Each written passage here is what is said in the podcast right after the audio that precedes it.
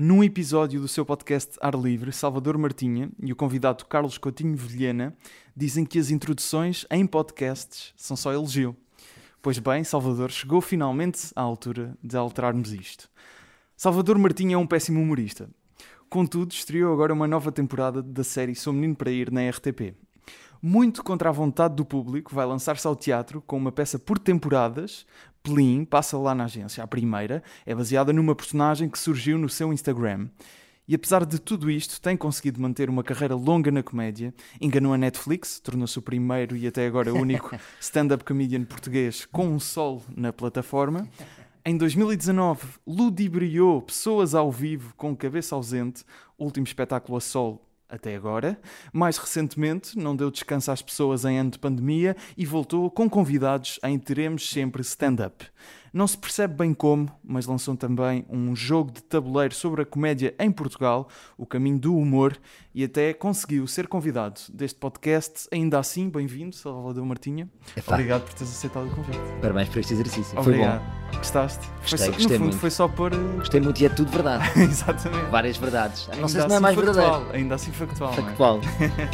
Humor à primeira vista. Salvador, hum, eu queria eh, primeiro falar deste jogo de tabuleiro que- que aqui referi no final da introdução. Vamos Tenho embora. até um a, a ser utilizado neste momento Muito para como base. facilitar eh, a gravação deste, deste podcast. Queria propor já fazermos uma coisa: oferecer este jogo, O Caminho do Humor, assinado por ti. Sim. Ainda tem a película até, de- portanto, nota-se que é- ainda não foi usado. Vamos oferecer a quem? Ouvintes que enviem para o Vista.podcast, Instagram, mandem para lá beats que eles acham que eu vou gostar. As pessoas enviam os beats, o melhor, aqueles que eu cons- considerar melhor, e atenção, tem que ser beats que eu não conheço. Portanto, há aqui, vocês também têm que tentar apostar em coisas que eu não conheça. Já foram ouvindo ao longo de 70 e tal episódios. Quais é que são alguns dos stand-ups eh, O que eu te fizer rir mais ganha, ganha o jogo. Exatamente. O que me fizer rir mais vai ganhar este jogo assinado pelo Salvador. Portanto, está aqui já lançado o rap. Agora devias-te filmar. Para as pessoas, filmar. tu devias-te filmar a ver os beats. É tipo aquele tente, Ah, ok. tente React. não rir. Se riste, ga- ganham esse. Salvador, diga-se também então que estreaste ontem Sou Menino para ir na RTP. É verdade. Dia de estreia, estamos a gravar no dia a seguir a duplo episódio. Um episódio sobre ser árbitro de futebol e outro a caminho de Fátima. Até agora, feedback, como é que tem sido? Tive muito boas reações, estou muito contente. Acho que normalmente, imagina quando tu fazes um projeto, quando te esforças para isso, no, no juízo final não interessa o teu esforço. Ninguém vai dizer, mas ele esforçou-se tanto, por isso temos que gostar. Certo. Não interessa, não é? Claro. O nosso esforço não interessa. Mas senti que as reações foram, foram justas, no sentido em que trabalhámos imenso para aquela série e as pessoas gostaram, então pá, não posso estar mais contente. E o Estou Sou Menino contente. para ir já tinha três temporadas. Uh, duas com a Fox Comedy no YouTube, uma uh, no teu canal de YouTube. Exatamente. e agora vai para a televisão. Normalmente a conversa surge no presente, fala-se sempre das plataformas como o YouTube e etc. como o presente e já nem tanto o futuro até. Porquê é que Sou Menino para Ir e porquê é que séries de, como o Sou Menino para Ir precisam de um canal de televisão? Git. Mas Precisamos de fora, fora a questão da produção, É muito importante que alguém pague o projeto. Quando eu comecei eh, na net, fui fazendo um percurso com aquela equipa que é quase a equipa inicial, fomos sempre acrescentando ou um cameraman novo ou alguém da produção, mas foi sempre uma estrutura que é quase a mesma da primeira série, desde 2017. Essas pessoas têm que ser pagas e têm que ser, à medida que vamos crescendo, têm que ser melhor pagas, não é? Porque muitas vezes nós que damos a cara, mesmo que o projeto financeiramente não ganhe nada, nós retiramos um dividendo, não é? Porque as pessoas associam-nos a um projeto que correu bem e temos um dividendo, não é? Eh, as pessoas que, que- que estão do outro lado não aparecem, não dão a cara, não retiram um dividendo. Portanto, para crescer um projeto, eu acho que é, é, é ainda é inevitável a televisão então. Em Desculpa. Portugal, ainda é inevitável tentar chegar à televisão. Por uma questão de produção. Estava a explicar o meu raciocínio, ou seja, portanto, é preciso pa- pagar às pessoas Uhum. e, bem, e cada vez melhor e de temporada para temporada evoluir essas condições. Não sei se é inevitável. Eu, eu poderia, eu poderia ter adota- adotado outra estratégia e ter apostado, olha, uma marca. Só que uma marca, imagina, eu- a RTP dá uma liberdade que uma marca iria ser mais chatinha. Estás a ver? Imagina que eu sou patrocinado por uma marca. A marca ia querer aqui, ia entrar ali, e não sei o quê. As marcas são um bocado chatinhas no geral, não é? Se eu tiver uma marca que me dê carta branca, diga, não se preocupe que eu vou preocupar-me também com vocês e a marca vai ficar bem vista. É mais fácil. Se a marca quiser entrar aqui e ali, não sei o quê, eh, torna-se um processo às vezes pode ser chato e matar um bocado a criatividade.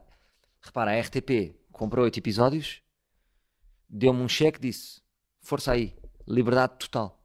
Eu entreguei, aprovaram tudo. Portanto, vejo que a generalista deu-me esta liberdade e as condições. Estás-me a perguntar se, se é um dos caminhos. A generalista continua a ser um caminho, agora há outros, mas não deixa de continuar a ser um caminho. Mas, por exemplo, a discussão, normalmente, quando se fala de projetos como séries, por exemplo, o Carlos Coutinho Vilhena, que tem, já lançou duas no YouTube, o Pedro Teixeira da Mota lançou este ano uma no YouTube também, fala sempre do, do YouTube da Liberdade, o Batáguas também, por exemplo. Gostavas, e até falaste disso no, no ar livre com a restante equipa que, que produziu a série, que fez a série. Gostavas de olhar e ver, ah, não andei a está tanto, está aqui, estivéssemos na Netflix, Claro, claro. estavam aqui 17 temporadas de Sim, Sou Menino para ir, não é?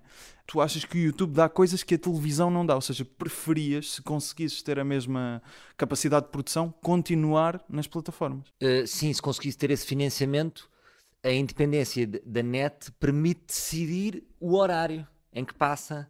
Não, não fico nas mãos de um canal. Um, Ou seja, não há uma coisa para ti, não há uma coisa de, ok, cheguei à televisão. Isso não existe para ti.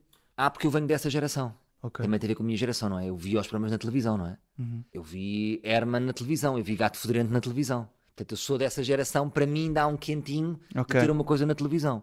Hoje em dia, repara que a RTP, eh, eu acho que a aposta é quase 50-50. A aposta em passar no canal, mas eles também estão a apostar muito no RTP Play. Certo. Tu abris o RTP Play, aquilo é uma Netflix. Sim, sim. Estão lá carradas de séries. Nós é que temos sempre este. Há aqui um entrave qualquer no, no- no consumo de uma plataforma portuguesa, não é? A Netflix é mais sexy. Eu acho que as plataformas, quer da SIC, imagina o Opto ou a RTP Play, o grande desafio é tornarem-se sexys para o público. Claro. É só isso, porque está lá tudo. Estás a dois cliques de ver tudo. Uhum. Agora a Netflix tem um botão, o comando da- das televisões tem um botão a dizer Netflix. Certo, não há certo. nenhum comando a, A dizer, a dizer. RTP Play ou a sim. dizer Opto. Mas Claro. talvez podia haver. Queria perceber eh, também outra coisa que é o teu percurso. Tu fizeste já bastantes shows de stand-up e estás desde o Cabeça Ausente em 2019. Ainda não lançaste outro, apesar de teres tido Teremos Sempre stand-up. Mas em séries, digamos em séries, Sou Menino para Ir, acho que é a série da tua, da tua carreira, digamos assim. Sim, sim, já sim. tinhas feito coisas no canal Quem, mas a série. hum, eu acho que até notei, quando chegou o Sou Menino para Ir, eu pensei, ah, era, isto era a série do Salvador. Foi o que eu notei na altura. Foi, ah, esta era a série que o Salvador Sim, ia sim, sim. inevitavelmente fazer. Portanto, queria perceber como é que tu te sentes no papel de humorista que faz séries. Porque apesar de tudo, já tens uma carreira, ainda podemos considerar, ainda só tens uma. É verdade. Ainda és um novato ainda a fazer Sim, isso. boa pergunta. Imagina, eu, eu realmente eu, eu sempre fui um bocadinho. Fui sempre stand-up comedian, não era? E depois estava a ver e eu era muito só stand-up comedian. E depois estava a olhar e pensar, porque é que. Ah, o meu IMDB está vazio, não é? Não tenho nada. Então senti que, se calhar durante muito tempo, fiquei um bocado obcecado, sabes? Como é que eu dizer? Aquelas pessoas um bocado casmurras com duas palas, eu só via stand-up. Eu só queria ganhar esse jogo. Só queria fazer stand-up. Mais um sol, mais um sol, mais um sol, mais um sol. Como se não existisse. Depois reparei, os anos passaram, espera aí, que eu não fiz séries. Estás a ver? Uhum. E também eh, sempre tive esse sonho de fazer séries, só que dediquei muito mais tempo a stand-up comedian. Não me perguntes porquê, talvez alguma. Um bocadinho quadrado durante alguns anos. Eh, e também porque era um jogo difícil, ou seja, eu não fiz o meu primeiro só e tipo, já sou muito bom nisto. Não, Claro. estava sempre na luta a tentar hum, conseguir, não é? Conseguir sentir-me um stand-up comedian forte. Hum, não senti que, ganha- que entrei e fui logo um grande stand-up comedian. Portanto, fiquei um bocado E nas séries, com isso. entraste e sentiste logo, ok, eu... Nas séries. Porque não não sei tem- se posso considerar bem esta. Ou seja, em termos de série, sim, mas imagina, eu no canal Q tive um talk show, que era o especial, Certo? e depois um spin-off que era nada especial. Portanto, eu considero esses os meus primeiros programas. Ok. Tive também um programa na SIC Radical, que era o Alex e Salvador, que era de sketches. Mas era tudo coisas muito experimentais e também hum, tinha outra idade. Depois fiz alguns projetos, mas nunca os meus. Imagina, fiz o Sal, fiz o princípio, meio fim, mas era É sempre verdade, o sol. uma coautoria. Uhum. E o Sou Menino para Ir, de facto, é o meu. É o meu projeto de televisão, é a minha série. Uhum. Mas, por exemplo, tu notas que a bagagem de stand-up ajuda-te na série? Ou é um... Ou seja, dentro da vertente humorista, é uma coisa à parte que tu tens que aprender do zero a Não, fazer? eu acho que tudo ajuda, ajuda muito. Imagina, eu só consigo fazer o Sou Menino para Ir desta maneira agora Porque eu, eu, no fundo, especializei-me a fazer de mim mesmo. O Sou Menino uh, sou, eu, sou eu, ou seja, não é nenhum personagem, mas eu estou muito habituado a fazer de mim.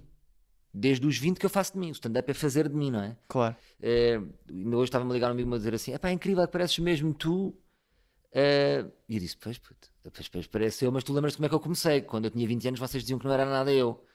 E era eu já, mas eu não parecia eu. Portanto, demorei anos a parecer eu. Claro que sou eu, mas aquilo é um mini personagem, estás a perceber? Que eu fui criando ao longo dos anos. E, portanto, ajudou-me nesse sentido, fazer de mim tanto tempo, depois para fazer uma série em que sou eu, em que não sou um ator, não é? Acho que ajuda. E o teu desejo é continuar a fazer mais séries como o Sou Menino para Ir? Ou seja, além do Sou Menino para Ir? Eu acho que o Sou Menino para Ir eh, era o que eu estava a dizer no meu podcast, do ar livre. Eu acho que precisamos de uma estratégia. Eu não me apetece fazer temporada a temporada. Uhum. É, é, importante ver, conseguir dois, ver dois, três anos para a frente para saber o que é que eu estou a fazer e o que é que eu posso dizer à minha equipa. Idealmente era transformar o Sou Menino para ir como se fosse uma empresa a dois, três anos. Olha, vem para aqui trabalhar para esta empresa durante três anos, vamos fazer três temporadas. Uh, portanto, eu precisava disso agora para a frente. E o Sou Menino para ir, eu não vejo muito fim porque é uma ideia que dá para tudo. Estás a ver? Consoante os desafios. Pá, eu posso fazer Sou Menino para ir eh, Brasil. Claro. Não tem bem fim porque é consoante os desafios. Portanto, o desafio é o que tu quiseres. Faz-me um desafio e eu posso fazer. E depois, dentro disso, podemos criar o, o que nos apetecer. Mas além de Sou Menino para ir, outra sim, sim, já sim, é uma coisa que pensas. Já, já, já. Eu agora queria um bocadinho continuar este caminho. Cansei-me um bocadinho de stand-up, no sentido em que Acho que também é importante dar aqui uma distância. Acho que o conceito uhum. de um sol, um sol, todos os anos um sol, dois em dois anos um sol, acho que pode ser giro um salto. Estás a ver? Imagina, em 2019, depois, calhar, em 2024, 2025. Então, ver-se esse salto. Porque senão é como os FIFAs. Estás a ver? Como os FIFAs. Compras todos. É, é, o FIFA, tipo, FIFA 19, FIFA 20, 21. Muda só um bocadinho. Mudou novos jogadores e tal. Mas, mas é pequena a diferença. Agora, claro. se for do FIFA 16 para o FIFA 2022 há uma diferença maior. Estás a ver? Então qual é, qual é, quando é que achas que vais lançar o teu próximo FIFA? Não tenho essa ideia Não neste tens? momento. Tenho vontade de fazer, por exemplo, coisas em bares com amigos, uhum. em salinhas mais pequenas. Uh, mas agora, como vou estar dedicado à peça, uhum. é outro chip. Ok, então antes até de irmos à peça, disseste aí que cansaste de fazer stand-up. Porquê? O que é aconteceu? Cansei-me um bocadinho por isso, por sentir que de, de dois em dois anos a diferença não é assim tão grande. Estás a ver? Eu depois vou ver e, e queria ver mas uma isso, diferença maior. Mas isso cria cansaço? Pá, queria, é, porque... tu, é tu sentires que não, não estás a dar nada de novo, é isso? Sim, eu acho que sim. Acho que temos de ter cuidado com isso. Imagina, eu vejo por, pelas minhas referências, né? Ricky Gervais. Tu às tantas agora foste ver este último sol dele, não dizes, aí é o que ele fez completamente diferente. Não, é o Ricky Gervais. Uhum. Se agora continuarmos a ver o chapéu durante 3, 4 anos a lançar solos, daqui a 3 anos vais dizer, isto é o chapéu de há 3 anos. Porque há aqui uma questão, não é? Nós somos sempre aquela pessoa. A não ser que tu mudes completamente de pele, uh, de cabelo, de género e, e, e és realmente diferente, ou não deixas de ser tu um bocadinho. Portanto, acho que pelo caminho pode ser interessante ir fazendo outros projetos para depois notar mais esse salto. Hum. Até porque há mais pessoas a fazer, estás a ver? Naquela altura que, em que eu fazia dois em dois anos, havia pouca gente a fazer. Eu lembro-me de fazer, por exemplo, o meu segundo sol, que era Salvador ao Vivo, no Teatro do Bairro naquele mês não havia stand-up em Lisboa. Era às segundas em Lisboa, naquele mês. Era o stand-up do Salvador. É que... Pô, imagina, havia o Rui Cortes, havia o Luís Franco Bastos, mas sim, fazíamos sim, em meses diferentes. Claro. Para não nos. Nós pensávamos nisso, né? para não roubar aquele mini público que cada um tinha. Pá, naquele mês só havia aquele stand-up em Lisboa, estás a ver? Agora, quantos espetáculos tens de stand-up? Portanto, já não é assim tão fresco. É bom que quando tu apareças, sejas uma proposta realmente diferente, eu acho. Mas achas que então ir fazer outros projetos depois vais, vai te ajudar a apresentar coisas diferentes claro, em claro. stand-up, é isso? Por exemplo, agora fiz. Uh, vou mostrar como ator numa série de, de, que se vai chamar Rap Peixe. Na Netflix? Na Netflix agora vai, qualquer dia vai dar. A tua personagem é o estagiário, é isso? Eu estive a ver no IMDB. É, é verdade. Já aparece Bem, lá. Tu és tramado. Descobres coisas, sim, o meu personagem é o estagiário. Não posso falar, muito falar disto, okay, porque okay. o projeto não é meu, não é? Uhum. Sou apenas um Já está no IMDB, portanto. Já está no IMDB, pronto, não pode-se falar. Sou, sou o estagiário. E essa aprendizagem que eu tive com os atores, com os realizadores, com aquela malta, eu, eu vou trazer isso. Já está gravado eu isso? Vou trazer isso, tipo o rigor. Estive ali com atores, que, que, a maneira como eles olhavam para um texto, para cada vírgula, para cada entoação, para cada intenção, aquela experiência de rigor em relação a um texto, de interpretação, não tanto de escrita, não é? Uhum. Porque eu não tive no processo de escrita de Rabo de Peixe, eu vou trazer isso. Eu agora, quando olhar para os meus próprios textos, espera lá, apesar de ter sido eu a escrever, sim, vou sim. olhar Pá, porque é, é muito interessante ver como é que um ator olha para um texto. É, é Eh, muito- Mas esse processo já, já, já fizeste? já, tá já fiz, já está já já tá fechado. filmado. Aprendi muito com, com os atores. Com a Maria João Bastos, aprendi muito com ela. Ela deu-me uma masterclass de, de, de como ser ator. Mas eu, eu acho que dentro de stand-up comedians também te destacavas em palco pelo acting, ou não? Epá, sim, mas há sempre muito para aprender. Eu tinha um bocadinho à vontade, eu fiz um curso de atores, fiz uma formação de atores Uhum. Certo. durante um ano e isso ajudou-me muito a tirar os medos do ridículo. Tinha alguma vergonha do meu corpo, da minha imagem e esse, esse curso libertou-me imenso. Deu-me um bocado mais noção de mim mesmo e libertou-me de, de algumas vergonhas.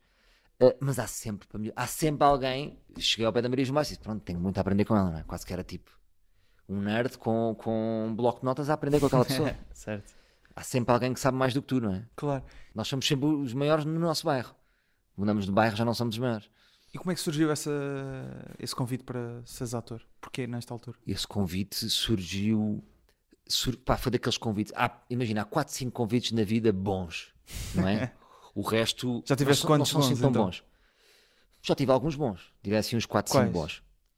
Quando o Nuno Arturo Silva, foi o teu último convidado, me convidou para ter um talk show no canal Q, foi um dos grandes convites. Pá, do nada ligou-me, queres ter um talk show? Claro, isso Claro. mudou a minha vida completamente. Porque também me deu uma independência financeira, pude morar sozinho e durante muito. Foi ali o meu arranque. Ah, quando o António Mendes da RFM me ligou para ir para a rádio, também foi importante. E este Esta logo, segunda vez? esta a primeira e a segunda. Ok. Um, quando, a te- quando alguém da TSF me ligou também para ir para a rádio, portanto, sempre que há um convite do nada que me estão a convidar para oferecer um programa, são poucos esses convites, não é? Nem sei, não existem todos os dias, pelo menos para mim. E agora este último foi o Augusto Fraga, que- é realizador, que eu já tinha feito o meu primeiro anúncio de Ótimos com ele. Ficámos com uma boa relação. Vai lá, tu, O como de tu- telemóvel. é giro como tu vais semeando ao longo da vida, não é? Estas conexões, e de repente tínhamos tido uma relação. Pá, isto foi, já nem me lembro. Era a cena do último, última Do último português sem telemóvel. Exatamente. Ainda me lembro disso. E ele ligou-me, disse que gostava que fizesse aqui um papel. E eu disse, Augusto, claro. Tipo, não me pus, deixa-me ver a minha agenda. Isso, pá, claro que sim, logo. E na altura. eh, Ainda tive que fazer uma self-tape. Ok. Ou seja, aquilo não é assim, depois a Netflix eh, teve que escolher, eles escolhem. Ah, teve que Isto não é assim. Selo de aprovação Netflix. Selo Então. de aprovação. Nem sei se eu tive concorrentes ou não, não sei de nada. mas acredito que sim. Claro. Fiz. E na altura, como é que, já que estamos em Netflix, como é que o teu sol vai parar à Netflix? Olha, como é que o meu sol vai para a Netflix? Bem, as chamadas que eu recebi, recebi a todo lado pessoas, aproveito para dizer agora, as pessoas a ligarem para eu passar o contacto, mas eu nunca cheguei a ter o contacto. Vou-te contar a história. Eu estava no Teatro da Trindade, no São Deixa-me só Jorge, dizer, era na ponta da língua. estava numa segunda temporada, já no, seis datas no Teatro da Trindade, no primeiro espetáculo aparece-me lá Valentino Carvalho. E dissemos, pá, gostámos imenso, vamos filmar isto. Até pode ser que seja para a Netflix. E eu, ah, pensei que era ridículo, estás a ver? Estamos aí com umas coisas, pensei que era conversa, mas pá, eles querem filmar, vamos embora. Eh, Um beijinho para a Patrícia, que foi- foi a ideia dela. E filmámos, e não é que eles tinham mesmo contacto da Netflix. Que eu nunca tive, eu nunca falei com a Netflix. E o que é certo é que aquilo passado um ou dois anos estava na Netflix. Mas Quem é que te ligou a dizer, olha, eh, sim, eh, vai avançar? Já nem me lembro bem, mas eu não quis acreditar bem, estás a ver? Tipo, olha, a Netflix vai coisa, vai para a Netflix. Nem quis acreditar, pá, mas lá não foi parar. É impressionante, não é? É uma questão de timing. Foi o Valentino Carvalho que viu um espetáculo de stand-up, achou bem, disse, bora gravar. Deve ter enviado. Eh, eles disseram, olha, este aqui, este pequeno país tem aqui este stand-up, bora experimentar pau. Deve ter sido uma questão de timing, estás a ver? Acho eu que foi essa sorte. Foi uma produtora então que foi ver. Exatamente, portanto, Não isto foi- deve-se a Valentino Carvalho. Ok, ok. Mérito da Valentino Carvalho. Totalmente. E eu nunca tive o contacto. Portanto, eu não posso passar o contacto. Porque Fica nunca... aqui já dito. Pá, e só. até aconteceu uma história, vou-te contar esta história, agora passaram anos. Eu nunca quis contar esta história, mas agora já passaram anos. Às vezes é, é Estamos no sítio certo. Para... Que é, o que é que aconteceu? Tu veres que era total, eh, tão, tão, tão longe a Netflix, hoje em dia está mais perto, e hoje em dia já, já trabalhei com a Netflix de outra maneira e já lhes disse esta situação. Foi o seguinte: imagina, nós gravámos e depois editámos, não é? Só que eles puseram no ar o primeiro draft do Na Ponta da Língua, com gargalhadas não editadas. Que sabes, quando gravas um espetáculo é muito importante, depois puxas as Sim, gargalhadas sim, para sim. cima, editas, Claro, claro. porque as gargalhadas num, num, num coiso cru estão baixinhas. Claro. E eu estou feliz, aquilo estreia, toda a gente a ver, e não sei o quê, e eu meto e vejo, "Ei, eu nem- isto não está, isto é o primeiro draft, a ligar a... e fiquei completamente decorado. Foi a melhor, foi a melhor sensação e a pior. Ou seja, vi que, já não tínhamos oportunidade, tipo, nunca mais contactar, ou seja, não havia possibilidade de dizer, mudem agora este draft. Ah, mas não. Não me... Não mudaram, ficou sempre aquele. Ah, que... ah, ou seja, Ficou sempre aquele draft versão- de, imagina, eu dizia uma piada, umas gargalhadinhas muito, pá, porque aquilo é, Imagina, agora depois gravei outro para, para a RTP, Aham. pá, que ficou muito melhor. E depois repara, o meu melhor espetáculo a solo filmado está na RTP, eh, sem tirar mérito à RTP, claro, mas a Netflix chegava a muito mais gente. Chegava a Cuba, chegava ao Claro. Brasil, não é? E, e pronto, mas pá. Então o que está na Netflix é- já não está. Já não está, Foi só um contrato de um ano, eles É devem isso. ver as views, Mas não é? o comparando com o o mundo que que estaria na Netflix foi sempre um, um draft. Foi o primeiro draft, Foi um rascunho. não foi o segundo. É isso, não é? A primeira versão. Não, era aquilo, não deixam de ser. As piadas eram iguais. Ok. As gargalhadas é que não estavam editadas. Mas era só essa parte das gargalhadas? Sim, sim, era só Ah, a ok. parte das gargalhadas. Pá, mas é muito importante. Claro, não, claro. É, é tudo, porque Não, se mas tu estás a rir, que tinha beats cortados a meio, coisas mal editadas. Não, não, não, mas tinha. imagina, Pois. tu sobes Não sempre as gargalhadas. isso assim. E se as pessoas estão-se a rir no áudio, tu dizes isto está a ter graça. Sim, sim, sim. Tu podes pôr um grande solo e pões uma plateia que não se ri. As pessoas pensam em casa, ah, ninguém está a rir. Mas pronto, já foi, foi o que foi. Mas uh, vamos voltar até ao Cabeça Ausente em 2019. O último solo. Eu fui ver ao Capitólio na altura. E tu foste. terminavas. Escreveste um texto porreiro. Obrigado. Obrigado. Estive Foi a fixe, ler o fixe. texto ontem. Uh, Foi generoso. e tinha uma coisa no final, uh, no texto, que terminava. Tu metias o capuz, estavas com uma suete do, do ar livre, e dizias que hum, citavas um comediante que acho que é o Andrew Lawrence, que Exatamente. entretanto veio a Portugal ao live, Foi não a foi? Portugal e depois eu não fui buscar ao aeroporto. Que- E fui eu que incentivei a, a produção a trazê-lo. Ah, depois disse que ia buscar ao aeroporto e depois não fui. Enfim, Mas depois, conhece- mas depois conheceste o. não cheguei a conhecê-lo, nunca cheguei a Não conhecê-lo. chegaste a conhecê-lo. Ele não é muito o meu estilo, mas, essa, Ok. mas, mas eu nunca Essa me esqueci dessa. Dessa frase. Era meter o capuz e desaparecer na multidão. Era isto. Exatamente, porque eu vi-o a partir uma noite toda, não é? Ele tipo arrebentou a sala e- Uhum. e, depois no final sai pelos bastidores, põe o capuz e desaparece ali no, em Edimburgo, estás a ver? Digamos que, fazendo a metáfora, ainda estás nessa multidão. Desde que saíste do stand-up. Porque esse foi o teu último solo. Sim. O que é que estás a, a conseguir aprender nessa, nessa multidão com o capuz posto? Pá, eu acho que o capuz posto, agora é assim, na altura fazia muito sentido, agora já passaram alguns anos desse, desse, desse imaginário. Eu acho que tem a ver, no fundo, o que eu quero dizer é assim: o que importa aqui é chegar e fazer. O Woody Allen tinha uma frase, acho que é do Woody Allen, que é 80% do trabalho é, é, é aparecer. Não é? Tipo, marquei um espetáculo de stand-up, apareci, 80% está feito, depois o resto. O que interessa é tipo fazer, eh, falar pouco. Ou seja, não é no sentido de não irmos agora a podcast e deixar de. de- mas eh, concentrarmos no essencial que é trabalhar, fazer, entregar e, e não estar preocupado depois com, com os louros ou como é que correu, já está no projeto seguinte. Estás a ver? É tipo. Não sei se me estou a exprimir bem. O que é importante é fazer, entregar, ir para a nossa vida. Fazer o que tens não a é fazer, ir não é? para, para a neve com a SEAT, não é? Não é isto que eu quero desta vida, estás a ver? Certo. O que eu quero desta vida é tipo entregar coisas, projetos e depois eh, recolher-me e estar na minha vida com os meus amigos, com a minha família. Até falaste disso recentemente no Ar Livre. De uma entrevista que tinhas dado ao Henrique Mota Lourenço. Verdade. em que dizias que aos 40 anos querias eh, reformar-te, acho que era Sim, essa sim, sim. a mesma expressão. Eh, quase agora. E estás com 39. não é? É. Portanto, a cumprir seria em 2023 terminarias a tua carreira. Sim. Ahm, Nunca sabe, não é aberto. não, mas já tens coisas marcadas, portanto, Sim, essas, sim, pelo é. menos, essas pelo menos está- estão garantidas. O que é que há nessa ideia de terminar a carreira cedo, digamos assim? Porque, porque pensa comigo, os humoristas que são referências para ti não terminaram a carreira cedo, ou terminaram?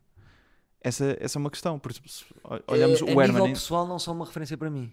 Percebes o que eu te digo? Ah, então termos- essa é uma decisão puramente pessoal, não é é, uma decisão pessoal no sentido em que, pensando nos artistas que eu admiro, ver um artista continuadamente exposto ao público, há qualquer coisa de triste nisso.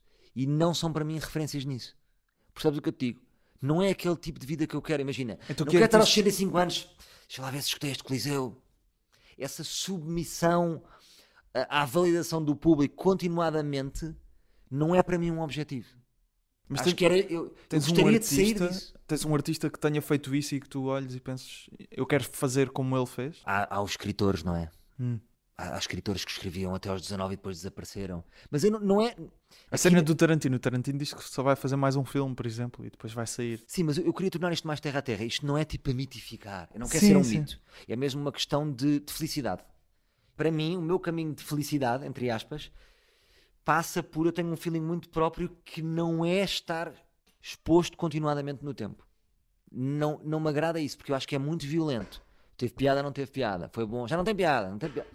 Percebes? Uma pessoa anda aqui a vida toda e depois é tipo, não tem piada. Estás a perceber? Há qualquer coisa que eu não gosto nisto. Tu falaste da questão do mito, isso é interessante. O Chapéu, por exemplo, quando regressou, Regressa com um mito. como um mito. Ou seja, se, imaginemos, um- se terminasse a carreira aos 40 anos e depois regressasses, se- achas que terias essa. Os mitos, Mas os- isso não te interessa, regressar daqui a 15 anos e depois de uma pausa. eu acho que os mitos são, são feitos pela distância, Claro. não é? Uhum. Tu, por Temporal, exemplo, neste tu que caso. que gostas de humoristas e, e gostas muito de humor, não é? Tinhas ídolos. À medida que foste fazendo este podcast, se calhar foi esmorecendo um bocadinho esse mito que tu tinhas, porque tu os conheceste. Ah, estou aqui com eles. São pessoas. Uhum. Esse mito que tu tinhas foi descendo, não é? Portanto, quanto mais distância um artista dá, vai criando esse mito inacessível, estás a ver? Ahm, Mas isso, isso também é uma estratégia que se usa, não necessariamente de agora vou parar 15 anos e depois regresso, mas na gestão de carreira, isso é, isso é óbvio, não estou a dizer só humoristas, todas as pessoas. claro, agora, vou, agora vou parar, agora vou estar aqui um bocado mais escondido para criar a ansiedade nas pessoas no próximo projeto, certo? Sim, sim, sim. Portanto, isso, isso também, é essa ideia de mito, pode ser uma estratégia usada Claro, então, independentemente então, claro que é. Claro não- que é. Os artistas são. São, São, são matreiros nisto. Não é? So- fazem este jogo, não é? Agora eu estou a parar. Agora tive a viver coisas diferentes. Agora sou, agora sou diferente. Estás a perceber? Certo. É tudo muito este jogo, eu acho. Tu também gravaste recentemente episódios com malta mais nova, eh, não só da comédia. O Miguel Luz também teve uma passagem pela comédia, eh, com o Carlos Coutinho Vilhena, com o Pedro Durão, e falava, acho que perguntaste a todos sempre o que é que eles viam na geração a seguir. Gostaste dessa pergunta? Gostei muito dessa pergunta, que via O que, é que nós, o que é que a nossa geração está a fazer mal? exatamente o que é que eles viam que a vossa geração à frente está a fazer mal. Acho que te vejo como um exemplo numa coisa que é nota-se que és influenciado não só pelas referências do teu passado, mas pelas pessoas que são mais novas que tu. É verdade. Eu acho que não, não há muita gente a deixar-se influenciar Isso é verdade. Por na acaso é verdade. comédia. Não tinha pensado nisso, mas é verdade, sim. O que, o que é que essas pessoas, e, e temos o exemplo do Pedro Durão, argumentista de séries, o Carlos também, o Miguel Luz também sempre com documentários e etc, não só a parte da música. O que é que pessoas como dessa geração mais nova achas que te trouxeram para a comédia que fazes atualmente? Boa pergunta. Eu acho que primeiro não olho bem a idades, não Uhum. é? Nem a postos. Por exemplo, eu, eu sou muito influenciado pelo Bruno Nogueira e pelo Rui Cortes, nas nossas conversas que temos e de- das opiniões que eles me dão, como sou pelo Pedro e pelo Carlos. So- são dois tipos de, de- são quatro tipos de interlocutores que todos me acrescentam. Agora estás-me a perguntar em, em relação aos mais novos. Ahm, Mas o que é que. Pá, há muitas coisas que eles me dizem. Pois. Muitas coisas que eles me dizem. Por exemplo, o que é que o Carlos outro dia me disse do TikTok? Nós fomos almoçar. Eu estava a dizer, porque é que me está a irritar este do TikTok? Porque isto, imagina, a evolução tecnológica é- pode ser também uma ameaça. Imagina, eu, percebi, eu, eu com o TikTok eu percebi os taxistas. Os taxistas tipo, foda-se, eu agora tenho que ir para a Uber. Eu agora tenho- como é que isto se faz? E o cara- Estás a perceber? Caralho. Não, a Uber é merda. A Uber não existe. Estás a ver? É mais fácil silenciar a evolução, dizer que aquilo não existe. Porquê? Porque tu vais ser obrigado a começar do zero. E o que é que me chateia no TikTok? E quando as pessoas ignoram a evolução, que é se eu disser, ah, o TikTok é só dancinhas, estou a ignorar Uhum. então finjo que não estou no zero ali. Mas a realidade é que eu no TikTok sou um zero. E o Carlos estava a dizer, em cada aplicação é uma oportunidade de começar do zero. Limpa, quem é que está no jogo? Portanto, imagina, eu já estive no Vine. Fui à luta do Vine, fui à luta do Facebook, fui na luta do Insta, fui na luta do YouTube, fui na luta dos podcasts. Agora não me está a a do TikTok. Porquê? Porque sou obrigado a começar do zero. Eu vou pôr um vídeo no TikTok, tenho 20 views. Então há aquela. Tenho 20 views. Não. Não, isto não existe. Mas tens mesmo 20 views. Sim, sou capaz Mas, de. mas há logo uma. a- Apesar Não, de tudo, não, não. o público vai-te procurar. Pá, sim, mas tenho que me dedicar àquilo, portanto. E eu, eu tive aqui uma descoberta. Então é assim, calma. Isto existe. Está-me a dar mais jeito de fingir que isto não é assim tão fixe. Hum. Não é só mais uma plataforma.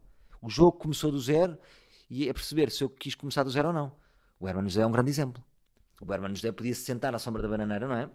E dizer assim: Não, tenho aqui o meu programa, tenho cá por casa, tenho tudo. Não, as, as redes, não, as redes é para os miúdos. Não, viste? Ele, Instagram. ele, ele teve a humildade de começar do zero com ganhos para ele. Mas tu, Agora, será que o Herman vai ao TikTok? Eu acho que o Herman aqui tu, é um tu exemplo. Eu estás que no tic- vá. tu estás no TikTok? Eu tenho um, um post no TikTok. Nem é post que se diz para não. Se é Eh, tic. Tenho um Não tic. bem. Tenho um tic. Porque não pensei ainda numa estratégia. Mas a Estás a ver? estratégia não será. Eu vejo muito isto. De... Eu faço o mesmo. uh, vídeos que meto na conta do podcast, uso também no TikTok. Pois, eu queria fazer. Eu, por exemplo, eu gostava de fazer som. Imagina um filme. Estava lá só. Era um mono, mono, mono TikTok. Imagina que estava para pôr um filme. Sim. Assim, uma coisa diferente, qualquer coisa, não sei. Ou seja, tu pensas em estratégias diferentes para comunicares, tendo em conta as redes. A, a Penso. rede que é, a rede Penso, social penso, que é. penso. No fundo são canais, pá, ao nosso favor. Eu, eu muitas vezes, no início das redes, eu, eu pensava assim, pá, malta, nós somos um canal. Então estamos a gerir muito mal o nosso canal. Não há programação, não há nada. Tipo, o próprio, o, o Instagram de cada pessoa devia ter uma programação. Aquilo é um canal, Uhum. não é? Sim. O, o- o meu Instagram pode ter mais audiência do que alguns canais por cabo. Se eles têm programação, departamento comercial, porque é que nós não devemos ter? Já começa a ver, não é? Já começa Certo. a ver. Todas as, Mas- frases, mas- todas as conversas de redes acabam com isto é o futuro. mas, mas eu acho que o TikTok, por ter a. Aliás, o Instagram é que começou a combater o TikTok ah, na questão dos Reels.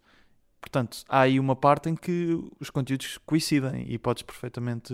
Posso replicá-los, mas eu, eu acho, eu por exemplo, não gosto de sim. ver conteúdos repetidos. Mas estávamos a dizer há pouco ah, a questão da, da influência que comediantes mais novos ou artistas mais novos têm na tua comédia e, e acho que estás numa posição um bocado única de te deixares influenciar mais do que outros comediantes por, por essa geração. Mas eu já sei, eu sei porquê, eu consigo identificar porquê. Eh, Porque eu lembro-me de quando era mais novo, olhava para os mais velhos e eles estavam-se a cagar para nós. E nós já tínhamos opiniões e perspectivas de, de ver coisas que eles, calhar, não estavam a fazer que não eram tão fixes e não havia este diálogo. E eu, eu sempre pensei, se houvesse este diálogo, podia ser enriquecedor. Estás a ver? Tanto deles para nós, a darem-nos dicas. Não havia, havia uma parede, não é? Os bosses e os underdogs. E neste diálogo ganha-se muito. Porque eles têm muitas coisas a dizer. Epá, não faço isto, não faço aquilo. Não faço... Tipo, isto aqui não é assim tão fixe. Estás a ver? Ahm, Então, por exemplo, quando tens uma ideia, uma, uma ideia que queres discutir com pares teus, vais primeiro a malta da tua geração ou a malta mais nova?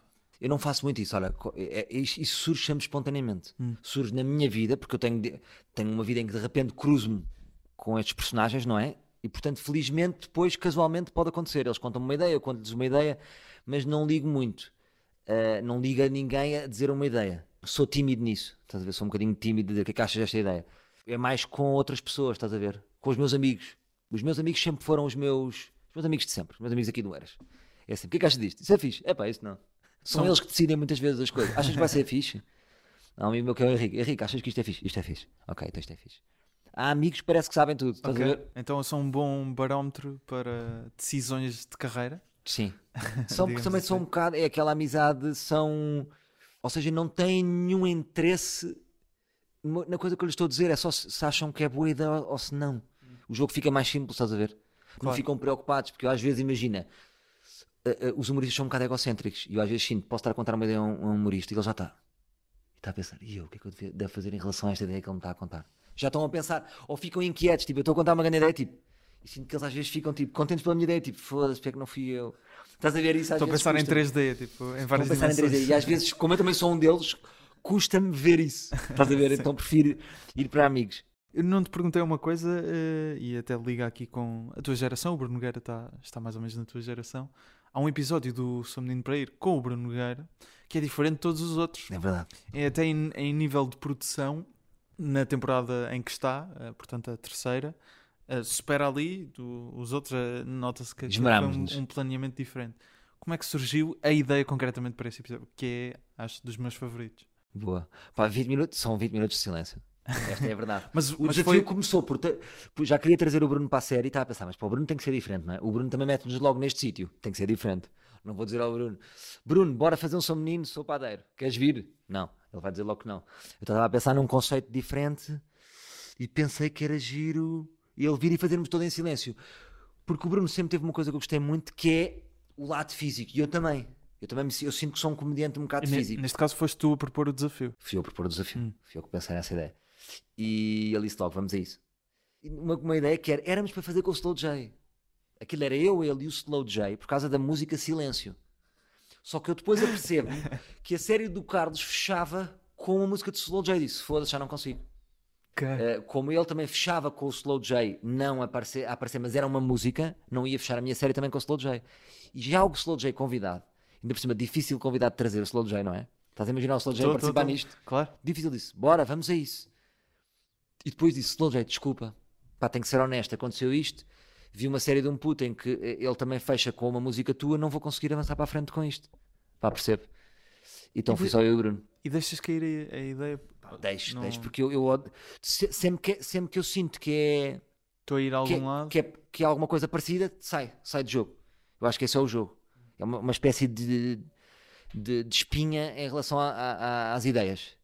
Não é? Às vezes pode haver ideias parecidas, mas se eu tenho conhecimento delas, Afastas-te. afasto-me. Às vezes até demais. Às vezes não tem nada a ver. Mas não quero, tipo, se é parecido, se é parecido já não quero. Estás a ver? Ok, ok. Isso é engraçado a, a ideia, porque eu acho que deve de certeza existir um- uma dificuldade em se gostas muito daquela ideia e de repente, ah não, mas há aqui esta ponta final, tá, toca ali um bocadinho naquilo. Toca ali um E bocadinho. tens, tens de ter um desprendimento para deixares a ideia ir ou não? Uh, sim, sim. Mas quando é alguma coisa parecida, é logo. É morte. E nesse caso, para ti, esse era um ponto tipo de. Pá, era porque imagina, uma série que, que, que bateu imenso do Carlos, o fim é como uma música de Slow J. A minha vai ser com, com Slow J, acho que é parecido. Há- há qual- não achas? Há qualquer coisa de Não, parecido. eu, eu pensei. Se bem que é outro mas que a ali ia ideia- aparecer. Pois é isso, eu estava a pensar nisso. é- Ou seja, o Slow J ia estar, ia estar o episódio todo, é isso? Eu sei, mas eu- sou muito. Como é que eu ia dizer? Tenho um bocado de pudor disto. Estás a ver? Não sei, não. não... Prefiro sair. Claro. não dá outras ideias. Tu gostaste do episódio, portanto. Eu gostei muito Está do tudo bem. episódio. Sim, sim, sim. sim. Não, e é de certeza que o Slow J acrescentaria alguma coisa. Não... Mas estava a Mas, ter. mas ficou muito bom na mesma. Claro, claro, era grande convidado. Mas estava-te a dizer que o Bruno sempre foi, é um comediante muito físico e eu também acho que sou, então acho que ju- é um episódio físico. Estás a ver? É quase um humor físico. Eu acho que a série já é fresca em si. E é- esse ali no meio ainda chegou a outro patamar, acho eu. Acho que foi assim, uma coisa muito inovadora. Outra coisa, teremos sempre stand-up, também não te perguntei. Não só convidaste amigos, como novos talentos, Vitor Sá, o Fábio Pascoal, como Cristina Ferreira. Qual é que é a vantagem? E agora você não me lembrava. Qual é que é a vantagem de. O que é que traz para a comédia, aliás, ter a Cristina Ferreira a fazer stand-up? Marketing. Tra- traz, imagina, pessoas que não sabem o que é stand-up. O que é que ela foi fazer? Ela foi fazer stand-up. Stand-up, fala-se stand-up, fala-se da marca stand-up. É um happening, não é? Não é que a Cristina Ferreira agora vai ser stand-up comedian. Mas achei giro da parte dela. Ela, ela tem esta coragem, não é? É corajosa. Claro. Queres vir? Bora, siga. Falei com a agente, com a Inês Mendes Silva, e ela disse: Isso era giro, bora. Tem muita noção do que é que era. Elas sabem ver o que é que vai ser notícia, e foi notícia. Claro. Portanto, isso foi bom para, o- para o espetáculo, não é? Para aquela sessão de espetáculos, e foi, pá, foi um dia diferente, claro. E aí Mas foi ela sem medos. que, achas que trouxe público para stand-up? Eu acho que falou-se stand-up. É- São notícias onde se fala de stand-up, não é? Se formos a ver no final do ano notícias e formos ver visualizações, não, não sei como é que se chama, mas cliques em Sim, notícias, sim, sim. se calhar a da Cristina Ferreira pode estar no, no top. Claro. Percebes? Porque tá, a Cristina Ferreira faz stand-up. Então estamos a trazer mais público para stand-up. É a minha perspectiva. E depois, em termos de. de- de- pá, é- ali a jogada era trazer comediantes, mas outras pessoas também. E houve grandes surpresas. Porque eu acho que às vezes está tudo muito em caixinhas, não é? E durante muito tempo eu próprio fui muito rígido a dizer assim: só os stand-up comedians é que fazem bem stand-up. Os atores não sabem fazer. Porque vinhamos do Levanta-te e Ri. Que experiências. De atores. Eu não- era uma merda, não fazia rir, mas pronto. O, o- Já agora uma coisa, um à parte. Sim. Nunca encontrei o teu vídeo no Levanta-te e Ri. Ainda bem, deixa estar. Mas está na Eu tenho net. sempre pânico quando há Existe? Não existe, não existe. Não existe. Não existe. Se eu encontrasse. Pá, não dizer, não, é muito mal. Mas é assim, hoje em dia já não teria tanta vergonha, mas não vale a pena. É só um menino com barbulhas. Hum. Estás a ver? A dar uns toques numa bola. Quantas vezes é que foste já agora? E cinco ou seis vezes. Ok. Cinco ou seis, ci- cinco ou seis vezes. Mas se eu encontrar um dia, posso partilhar contigo que encontrei? Eh, ou preferes que eu não guarda para diga? ti, guarda para ti. Eu não, eu não partilho publicamente. Não, guarda para ti. Mas hoje em dia já não tenho tanta vergonha. Ok. Tipo, havia. Se fosse há 10 anos, tipo, eles vão Mas descobrir. mas tu eles vão tens- descobrir que eu não tinha piada. Vamos. Epá, não. Houve uma fase em que não tinha tanta piada. Mas tu tens Não essa tinha piada. gravação ou não? Eh, não tenho, não tenho. Nem gostavas de rever, então. Não. Agora entrava um senhor com Não, DVD sei e colocava aqui nesta televisão Pá, que está era atrás de nós. Era um- estranho. Era estranho. Era só um gajo verde. Hum. Pá, podemos fazer um dia um react. Posso fazer com os primos um react. Isso era era giro. bom. Hoje em dia não tenho essa vergonha. Era só um gajo completamente verde. Imagina, na terceira atuação da minha vida, eu estou em direto para meio milhão de Pois. pessoas. Isto só, só é em Portugal. Isto é um país de loucos. Hum. Estás a ver? Isto é uma pessoa fazer um curso da Bang, a seguir está em direto na SIC. Pá, não faz sentido. Percebes? Fascina-me um bocado essa ideia de conseguir ver como é que eram os, os bons comediantes agora Há 20 anos, quando estava a começar. Mas Se eu, se eu cons- Não, na mas perspectiva de pessoa que vê comédia. E se calhar gostava, não gostavas, não sei, se calhar também viste porque acompanhaste essa altura. O Bruno das primeiras vezes que fez stand-up. Mas é que, imagina, o Bruno e o Ricardo estavam logo no outro patamar. Ok, O Bruno o- outro e- exemplo. O Bruno e o Ricardo, quando começam Mas aos pensamos 20, noutro exemplo então. já eram muito fortes. Eh, como é que eu tenho a dizer? Eles já tinham um percurso. Eu sou um gajo que saiu do liceu, um palhacinho do liceu, e fui fazer uma macacada. Foi o que eu fui fazer. Eles já tinham. O Bruno já era ator. Certo. O Ricardo já tinha anos de escrita. As atuações do Ricardo no Levanta de Rio são todas boas. É Mas para ver hoje em dia. Mas gostavas de ter visto o Herman na primeira vez que fez assim alguma coisa ou não? Ou, ou por exemplo, acompanhaste o Carlos e o Pedro de certeza das primeiras vezes que fizeram stand-up. E, e isso hoje em dia traz-te coisas ou não? De perceberes a evolução que eles fizeram. Uh, sim, sim, gostava de ver. Estavas a perguntar se eu gostava de ver. Ou sim, imagina que não eras tu eh, ali naquele palco do, do Levanta-te e Ri. Gostavas de ver, olha, este comediante hoje Ah, claro. que está aqui hoje com 40 Sim, sim. anos de carreira Gostava. era uma, uma merda na altura. Claro, claro. Gostava. Gostavas de ver a evolução. Gostava, gostava. Percebes o fascínio? Eu, Tu eu, queres cagar. eu quero encontrar Pá, isso um dia. isso, mas mas só para mim. Vou-te só pedir um favor. Não- Escava para ti, fica, podes pôr, até Não, podemos não. mostrar isso. Não digas a Helena Oliveira para repetir isso na SIC. Não, não, não, não digo, não digo, não digo. Não digo. Mas também não ia acontecer nada, esta é a verdade, não me ia acontecer Sim, nada. sim, sim. Mas estávamos a voltar, teremos sempre stand-up. Estavas a falar da, Certo. da- do impacto que pode ter Cristina Ferreira fazer stand-up, das pessoas que pode trazer. Pá, é um happening. Ok. Pronto. E na outra perspectiva, trazer comediantes novos que se calhar as pessoas não conhecem. Porque é que isso é importante para ti? Neste caso, o Vitor Sá, Pá, é o Fábio Pascoal. Não sei Primeiro se estou foi... a ter a sorte de estar a partilhar o palco com pessoas que daqui a 10 anos são lendas. Entre aspas, estás a ver? Ou seja, imagino que estou ali a. Pá, vejo que aqueles gajos depois vão bombar, estás a ver? Isso, isso é fixe. Portanto, eu, eu penso numa sorte para mim. Eu nunca penso no. Vou aqui dar uma oportunidade a estes putos. Eu penso, não, eu sei que esta malta. Um dia vai. É um dia ao contrário. Desculpe, senhor Vitor Sá, pode-me dar aqui 5 minutos. Estás a ver? Porque eu já, eu já, eu já fui. Já fui como eles e sei que é, é, hum, os níveis é muito tenue. Isto de um gajo estar a abrir para inverter e tu estás a abrir para ele é uma linha muito curta. Então e porquê Quanto mais que... tivermos essa consciência é melhor. Porquê que o escolheste a eles? O Vitor contou aqui a história, escolhi- ele emocionou-se com o teu convite. Porque eu vi o Vitor Sá ao vivo. E uma vez fui ver o Carlos. Isto é tudo, é tudo ligações, não é? Fui ver o Carlos ao Porto e estava lá o Vitor Sá e disse: Este gajo tem piada. E depois perguntei também ao Vitor Sá, ao Carlos, era assim: quem é que mais do Porto podia ter piada? E eles ajudaram-me a escolher o Fábio Pascoal, que eu não conhecia tão bem. Eh, Era mais numa de ter malta do Porto. Foi para a escola é incrível. Já vi. Para não ter. Para Gosto não ter. muito. E acho que ambos se safaram muito bem. E o Vitor também, já. Para ele não ficar com ciúmes. Mas, mas sim, gosto muito dos dois também. E acho que há uma malta do Porto nova, emergente, que qualquer dia estou a abrir para eles. com a malta, eh, por exemplo, o Porto Comedy Fest, que foi para a segunda edição, Exatamente. surgiu Gostei ali. muito de estar lá. Muita- muitas pessoas estão a conseguir catapultar até eh, Eu os acho que vídeos aquela- que fizeram lá. Eu acho que aquela malta vai muito alavancada pelo grande Eduardo, o do Eduardices. Eduardo Marques. Acho que eles. Uhum. Aquilo, aquilo está a nascer ali qualquer coisa. Prevejo um bom futuro para João eles. Pedro Pereira aí. cresceu imenso agora nas redes sociais até. Acho que esse puto também é fixe. Se, se eles tiverem com cabeça e manterem aquele espírito de união, Vamos juntos, é? acho que está ali Vamos qualquer grupo. coisa. Acho que está ali qualquer coisa. Falaste na, no, no ar livre com o Miguel Luz, aliás, no Janela Aberta, porque vocês fizeram segundas mãos. eh, Exatamente. Portanto, foste ao podcast dele, ele foi ao teu. Tu dizes uma coisa interessante, ehm, que já não te interessavam tanto os comediantes brutos, procuravas os artistas mais sensíveis. O que é que te afastou de comediantes brutos? Quando, comediante bruto para mim é um Jimmy Carr. Estás a ver? Um Jimmy Carr? Não tenho muito interesse em ver um Jimmy Carr. Gosto, ou seja, Achei que eu fosse dizer um Jim Jeffries. era um dos, me- um dos. Não chama ele um comediante bruto, o Jim Ok. Jeffries. O Jim Jeffries mete muito dele. Não acho que seja um bruto. É um bruto a montes, mas está lá um coração também. Certo. Eu acho. Estás a ver? O Jimmy Carr é que acho que é um robô. Estás a ver? Acho que é uma máquina de piadas. Eu não quero achei- tornar esta conversa um bocado pussy, porque depois é isto. Ai, a sensibilidade e a emoção na comédia e não sei o quê. Pá, eu gosto é mais de comediantes que, que eu consigo ver quem é que eles são.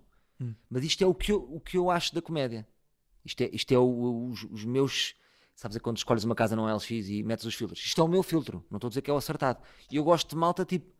Ah, eu, já sei Mas tu quem é achas que que é não chapéu. consegues perceber Eu sei quem é que é o chapéu. Achas que não consegues perceber quem é o Jimmy Carr? Não, acho que não. Um, sei lá, Pá, não se consegue perceber muito bem, não é? Não, não- Sim. é uma máquina de one-liners, estás a ver?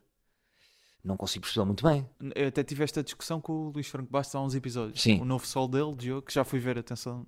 tá. Gostei muito. Ah, para, Para mim é o uma, é o meu sol favorito dele. Também. Ah, Foste ver ao Coliseu? Fui ver ao Coliseu. Gostei muito. 360. Foi a melhor atuação Uma do Luís. pessoa ahm, desmaiou a meio até. Sete pessoas desmaiaram. Sete? Não sabes disto? Não. É que sete pessoas desmaiaram. Eu até lhe digo, sete pessoas desmaiaram. É, é verdade. A sério? Porque ele tem um beat em que está a contar, não sem fazer spoiler, está a falar da mãe, ah, de quando a mãe partiu.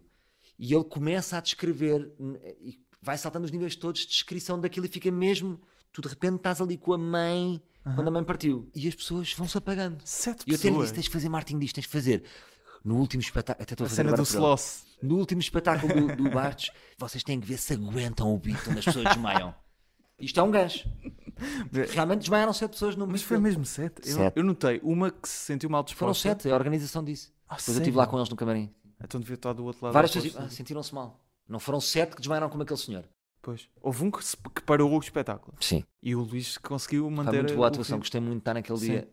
Acho que foi um dia especial. É bom. Eu, te- eu fui a todos os espetáculos do, do Rui e do, Ah, do Bastos. Não falhei nenhum coliseu deles. E são dias que ficam para sempre. Fixe. Gosto de estar deste lado a ver também. Entretanto, Luís Franco Bastos, eh, comediante que faz desmaiar Pessoas. público, não é? Era, era tipo a cena do Sloss de quebrar eh, relações. O Sim. Luís é. Mas ia dizer a, a cena da sensibilidade, de dar a conhecer a pessoa. O Luís dizia isso, que gosta de comediantes que se dão a conhecer através dos beats, mas não vive obcecado com isso. Eh, ou seja, consegue ver outra comédia, consegue gostar de outra comédia. Eu acho que, por exemplo, o Dimitri Martin, através das observações dele, eu costumo dar muito este exemplo porque gosto muito do Dimitri Martin, mas eu acho que através das observações dele consegues perceber a forma como ele olha. Se calhar não consegues perceber as especificações dele, mas consegues. Concordo contigo, concordo. A Percebes observação um que ele faz do mundo. Percebes a que o Dimitri Martin mostra-te um bocadinho a cabeça dele. É? É ah, este- esta cabeça é fora, isso. não é? E claro que sim, portanto, isto que estou a dizer vale o que vale. É uma, é uma questão de gosto, estás a ver? Sim. A interpretação que eu fiz de comediantes brutos estava claramente errada. Eu não, não nem achei que ias um desmicar. Não, eu- Qual é a tua interpretação de sensíveis? Que comediantes é que tu gostas que exponham a, Comediantes sensíveis. a Pá, sensibilidade? nós também estamos a descobrir. Andamos muito com estas conversas. Estamos a descobrir. Sim, claro sim, que estamos a dizer merda, mas vamos Sim, avançar. Uhum. O- eu diria que o Bo Burnham, sem dúvida, é um comediante sensível. Como é que ele te emociona a falar de Pringles? Como é que se explica isto? É estranho, não é? Como é que ele no inside dele, que está sempre a brincar, está sempre a brincar, mas mostra ali. Pá, acho que é, é o gajo mais paradigmático disso. Diria, Bo Burnham. Uhum. O chapéu. O chapéu tam- também sinto que é sensível. É uma besta e é sensível. Não é sensível. Ai, Como é que eu tenho de explicar? Uh, Dá-se a conhecer eh, Dá-se a conhecer as as suas- feridas do gajo. Exato. São pessoas que avançam para uma exposição Uhum. que também os envergonha bastante. Que, que têm que se vencer para se expor daquela maneira. Claro. Tipo, há coisas que tu não tens coragem de dizer. Por exemplo, eu lembro-me que quando eu fiz terapia, houve uma coisa que na- nos primeiros quatro anos que eu fiz terapia nunca consegui dizer. Eu até te vou dizer, eu nunca disse. Agora, se voltar, já já estou bem para dizer. Agora, imagina isto em palco. Tu em palco não tens coragem de dizer tudo. Eu estou sempre a apanhar humoristas que dizem assim: Olha, esta é a minha piada, não sei o. Eu tenho esta história, não contas. Epá, não consigo. Como é que eu vou dizer isso? Histórias pessoais, histórias. Tipo, não. Há aqui uns limites do que é que tu vais expor. Eu diria que eu gosto daqueles que tentam alargar e não há limites de exposição, estás a ver? Há limites para a exposição. Há comediantes que têm limites para a exposição. Porque realmente não gostam, mas também não conseguem ir para lá. Uhum. Também há aqui alguma incapacidade, estás a ver? E eu gosto daqueles que. Também tens essas coisas de certeza, mas sentes. Eu, nem todos os eu tenho dois, três beats. Eu, por exemplo, tenho um beat que eu gostava muito de fazer. Só pode ser quando os meus pais morrerem. Já está planeado. Não consigo. Estás a ver? porque não, co- não consigo, consegues não- que eles ouçam. Não consigo, Não é por- não me consigo expor e depois eh, eh, sujeitá-los àquela minha exposição que também os envolve. Ok. Estás a perceber? Portanto, há limites para a exposição. Eu não digo tudo o que eu quero.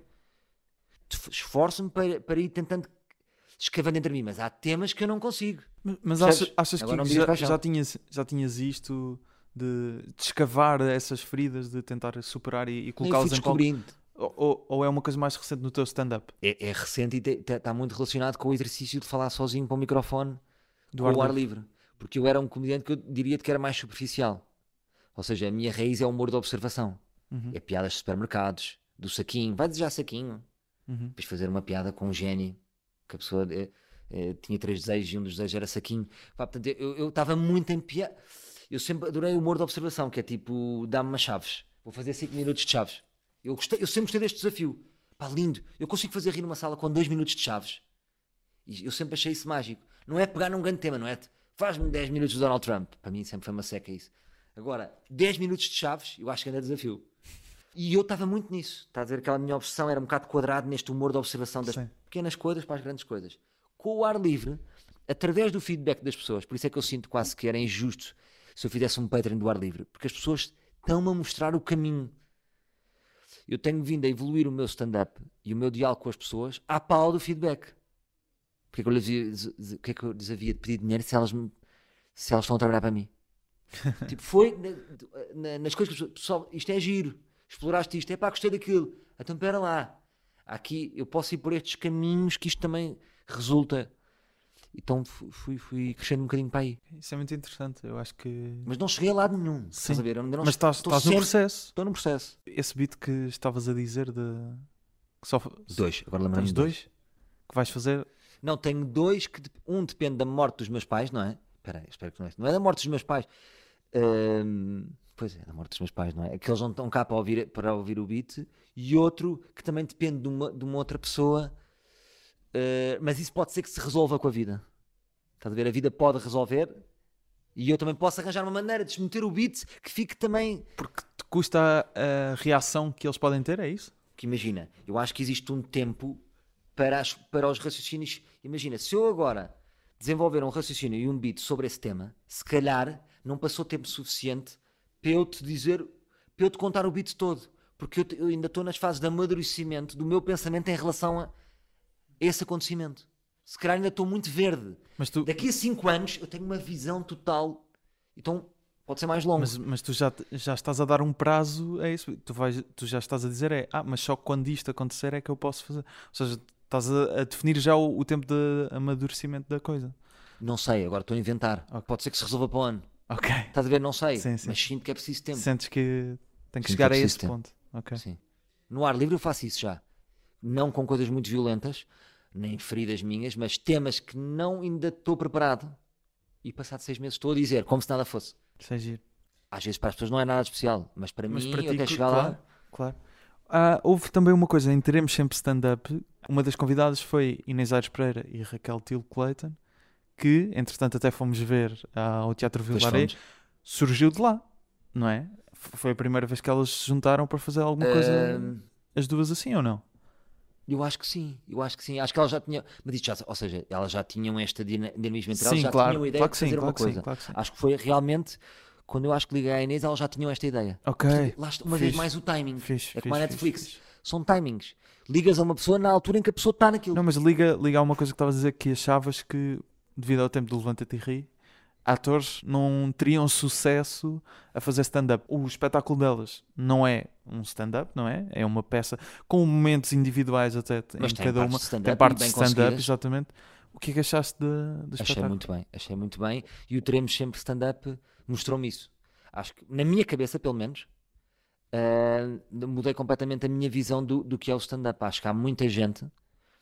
Porque imagina, em cada área, eu sempre achei isto, em cada área as pessoas fingem que aquilo é muito difícil. Há uma espécie de fingimento que afasta os outros. Não é? Os comediantes são um bocadinho agressivos e é tipo isto. De certa maneira, tipo, puto, nem tens hipótese de fazer isto. Stand-up é muito difícil, estás a ver? E as próprias pessoas, ah, respeito imenso a comédia, respeito imenso o stand-up e o que vocês conseguem, jamais que faria. Eu vejo que já não é assim tanto. Meu, junta um texto, tira umas ideias, vai, olha, estás a ver? Uhum. E houve lá vários atores. A Inês surpreendeu-me, a Raquel Tilo surpreendeu-me. A Inês Castelo Branco fez uma atuação no Porto incrível. Foi buscar um guionista que é o Pedro Golão, escreveu um texto, ele e ela, tudo com coisas da vida dela. Ela fez totalmente diferente. Eu disse-lhe uma coisa, ela fez totalmente diferente. A Inês é assim. Fez totalmente diferente. Eu disse, pá, é mais fácil. Pensa em duas, três histórias. Porque toda a gente consegue contar uma história. Então, Claro. Não deixa de ser stand-up porque é storytelling. E a maior parte das pessoas foi por aí.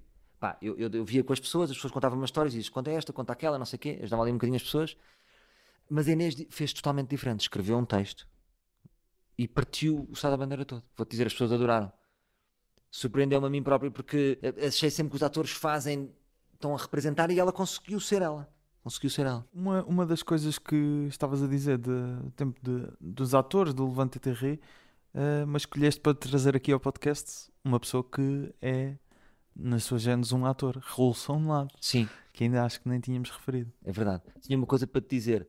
Como é beat stand-up, por exemplo, o Herman fica logo fora da corrida. Porque se fosse momento de humor, eu traria o Herman. Então, mas depois metemos um momento do humor do, do Herman no final, não Tá bem? Se, tu, se tu me dissesse um momento de humor, eu trazia o. Eu disse de beat, mas eu, eu até nem gosto de cingir a beat. Mas, Ah, porque eu depois pensei, mas beat sim, é stand-up, não é? sim, pois. Então eu, eu Foi a linguagem que eu usei que não devia ter usado. Tá bem, então trago dois momentos. Trago o, o, o sketch do Herman, o Eu é Mais Bolos, Uhum, sabes? sei. Porque acho que é um sketch que passado 20 anos é um grande sketch. O acting do Herman naquele sketch é um acting de agora. O desconfortável, não é? Desconf... O desconf... Exatamente. O Ele fez um humor de desconforto naquela altura, está Exato, desconfortável. é e depois eh, o Herman tem algumas coisas dessas, é tipo Simpsons. Depois, passado à, à frente, acontece a realidade, sabe? Aconteceu na sim, realidade. sim, sim, sim, sim. e do Rolsonado. Rolsonado, trago-te, viver-te dois beats, não sei qual é que vais passar ao certo, mas o que me chama a atenção, eh, na altura que o Rolsonado fazia aqueles monólogos, eram tempos diferentes, eu não sei se os textos eram deles, eu acho que, por exemplo, as conversas de guerra eram texto de um, de um comediante espanhol e alguns textos daquele, eu não sei quem é que escrevia aquilo. Mas o que me fascina no Rolsonado é, é a entrega dele, perfeita, e, e ouçam as gargalhadas do público se se nós agora comprarmos um de nós fazer stand-up ao pé do Rolsonado, é difícil competir com ele. Ele ri-se, é pau, pau.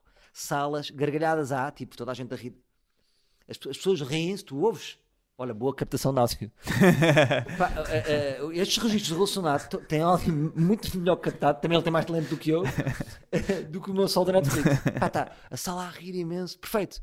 Será que tinha mais microfones? Gostaria de ser. Vejam o nível de gargalhadas que ele. Pá, pá, pá, uma entrega perfeita, ele não se engana nas palavras. Está sharp. Ele faz um bocadinho em personagem, que é um bocado diferente do stand-up, mas vale a pena ver tudo o que o Ros- o Rolsonado tem. Pela entrega. Tomas muito em consideração esse, o nível de risos da, da plateia? De, de partir a casa? Lá, há vários tipos Tomas de risos. muito. Sim. Há- há- às vezes há aquelas piadas sexuais que, por ser sexual, toda a gente se ri. Sentes, Então- que, sentes que, é um- que é uma gargalhada geral, gargalhada geral, mas fraca. Achas que há maus beats a partir salas? A conseguir essa gargalhada geral? Acho que há. Acho que há beats que podem estar Então isso construídos desvaloriza um bocado a... Acho que, acho que, não, acho que não depende depois da gargalhada. Eu acho que pode haver dois espetáculos e tu medes, olha, em todos fizeram rir, mas agora vamos medir o nível de gargalhada. Já estamos com isto, não é? Por exemplo, naquelas do Rolsonado, tu vês realmente que as pessoas estão a rir e há pessoas a rir mesmo. Sabes quando tens tipo oito pessoas? Expansivo, não é? Porque há aquele riso geral, mas depois há oito que estão a morrer a rir. E ele tem, ouves oito pessoas a morrer a rir. É diferente. Ok. Estás a ver? Sente-se que é diferente. Sente-se que as pessoas o adoram. Sente-se que toda a gente está completamente identificada com a realidade dele. Estão a adorá-lo. Eh, ele está a falar para aquela sala toda. É diferente. Os humoristas portugueses todos conseguem, eh, muitos conseguem fazer isso, não é? Mas eh, ele é um exemplo perfeito. Portanto, acho que há esse nível. Eu nunca não consegui aquela cadência de gargalhadas no, no- na ponta da língua como, como vejo ali no Relação lá. Não vejo a sala ali tão, tão comigo como com o Relação lá. Estás a ver? Isso é lá está aquela luta que eu digo, a luta. O grande espetáculo.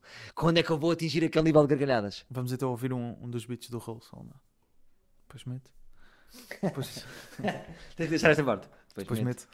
Eu sou o único artista da minha família. Porque os outros são todos pessoas decentes. Meu pai trabalhou no circo durante muito tempo, era o homem que metia o braço na boca dos leões, chamavam-lhe o destemido. Agora chamam-lhe o maneta.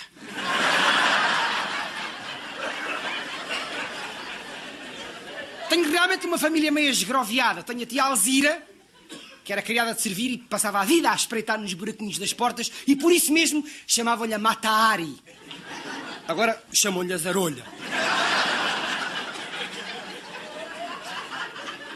O meu, padrinho de batismo andou na guerra de 14 e tinha a mania sempre que ele disparava um tiro, soprava na boca do cano, fazia assim. Pum! Um dia morreu, fez pum! Pum! Pum!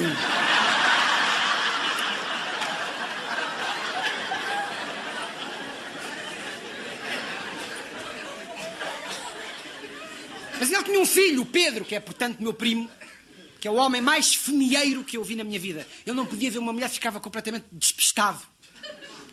Casou-se com um escocês.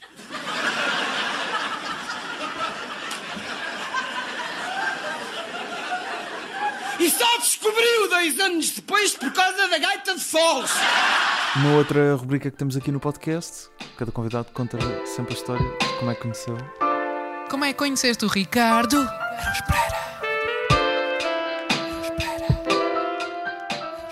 Foi num workshop, curiosamente, no meu, no, no- quando eu me lancei, tipo, quando, quando eu me lancei, sim, foi, foi a seguir um workshop, houve um workshop organizado pela Comedin, que era uma empresa que havia de comédia. Comed. Foi- Comedin, que faziam várias coisas. Eu já contei algumas histórias, mas não, não contei que estava lá o Ricardo. E veio cá um americano, que era o Steven Rosenfield, que era o meu Mr. Miyagi do stand-up, e ele teve cá um mês. Workshop de stand-up, workshop de escrita televisiva. E quem é que vai? Quem é que está nesse workshop? Está Bruno Nogueira. Eu não conhecia ninguém, eles já se conheciam, estás a ver? Eu quando apareço, essa malta já se cruzava, estás a ver? O Bruno já conhecia o Ricardo, as manobras de diversão. Então era Aldo Lima, Nilton, Bruno Nogueira, Marco Horácio. Alguns deles foram só aula e depois nunca foram. Já estavam noutra, estás a ver? Eu fui a todas as aulas. Quando dizes alguns deles, desses nomes que disseste. Sim, na altura já estava Levanta-te e Ri. Eles já eram estrelas do Levanta-te e Ri. Ok. Eh, só que eu, eu lembro-me que a primeira vez que eu vi o Ricardo foi ali. Eu acho que eu já não me lembro se não via gato fedorento, ele estava ali naquele início. Estás a ver? Não te sei precisar. Se calhar tu sabes, imagina, isto foi em 2003. Já havia gato fedorento? Não. Eh, devia estar para começar mais Devia ou estar para começar. Porque Já havia Homem que Mordeu o Cão, aquelas participações do Ricardo. 2003 foi quando começou Levanta-te Ri. Foi no ano do Levanta-te Ri. Foi na altura do, do MC Crazy Motherfucker. E o Ricardo vai.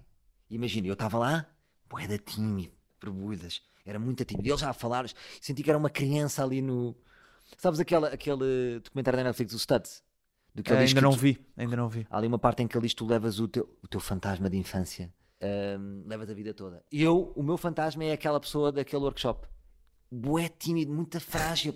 Cada palavra que eu dizia, mas eu disse bem, sabes? Aham. E vão, vão os comediantes, vão falar e te- fazer comédia para os comediantes. Vê lá, vê lá a cena. Ah, giro. Levanta-se o Aldo Lima, está a, fazer, está a fazer para o Nilton, para o Ricardo Aruz Pereira, para o Zé Diogo Quintela, já não me lembro quem é que estava, se calhar estava o Zé Diogo, acho que o Zé Diogo também foi mal.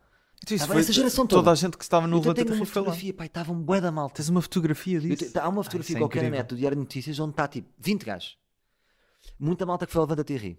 Foi desse workshop que eu fui para a Levanta-te e Ri, no final desse workshop. E aparece-me o Ricardo e eu disse, pai, eu- eu- eu, tipo, fiquei logo, tipo, este gajo é o gajo da sala. E ele não era o Ricardo, não é? Era novo, também estava a Claro. começar. Completamente novo. A maneira como ele se apresentava, como ele dizia, para mim roubou a sala. Disse, eu quero ser como este gajo. Estás a ver? Foi um gajo tipo, ei, o Ricardo, tornou-se o meu. Sabes quando vês um ídolo, tu não tens um ídolo. Ele tornou-se o meu ídolo naquela sala. Antes de ser ídolo. Antes de ser ídolo. Estás a ver? E depois, como ele já se destaca-se, ele a primeira vez, sempre fazia uma coisa, destacou-se. Acho que deve ter sido assim.